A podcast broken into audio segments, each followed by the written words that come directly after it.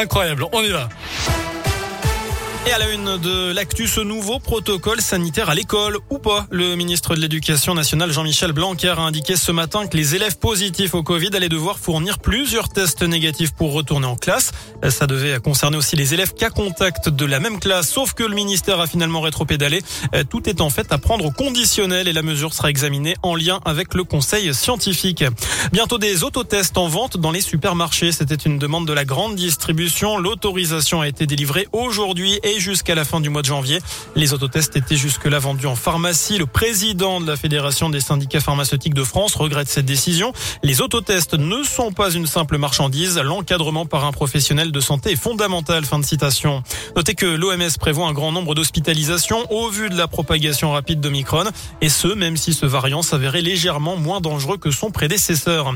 Enfin, dans ce contexte de crise sanitaire, le Premier ministre a annoncé tout à l'heure une prime de 100 euros par mois pour les infirmières et infirmiers de soins critiques. Cela concerne 24 000 soignants en France, un geste de l'État pour signifier, je cite, sa reconnaissance indispensable pour ces services. Dans le reste de l'actu, un courrier postal suspect a été reçu ce matin par la caserne de pompiers de la Duchère. À l'intérieur de la poudre, dans des sachets, le chef de la caserne et sa secrétaire ont été confinés par précaution après avoir manipulé le paquet. Il se trouve que les analyses n'ont révélé aucun risque de nocivité. Reste désormais à identifier l'auteur de ce courrier. Pas de chance pour les policiers lyonnais en pleine course poursuite. Leur voiture prend feu. Dans la nuit de dimanche à lundi, un équipage de la BAC a voulu contrôler une voiture à Vénissieux, mais le conducteur a refusé d'obtempérer. S'en est suivi une course poursuite à vive allure jusque sur l'autoroute A43. C'est là, après le péage de Saint-Quentin-Falavier, que le véhicule des fonctionnaires a pris feu. Ils ont juste eu le temps de sortir. Le fuyard, lui, est toujours dans la nature. Et puis on l'a appris euh, tout à l'heure, Grishka Bogdanov est décédé aujourd'hui à l'âge de 72 ans, animateur, producteur de télévision ou encore essayiste. Il s'était notamment illustré avec son frère jumeau dans les domaines de la vulgarisation scientifique et de la science-fiction. On passe au sport. Du ski alpin, Tessa Worley a remporté tout à l'heure le géant de Coupe du Monde de Liens. C'est en Autriche, 15e victoire de sa carrière. De bon augure pour la Française de 32 ans à un peu plus d'un mois des Jeux de Pékin.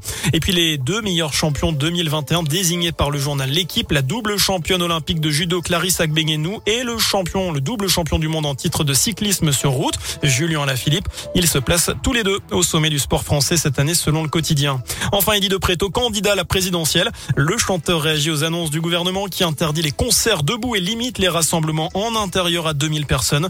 Mesure qui ne s'applique pas aux meetings politiques. Pour Eddie De Preto, c'est une méga blague. Il a donc proposé sa candidature à l'élection présidentielle. Il a annoncé les dates de ses meetings. Une manière de contourner les restrictions.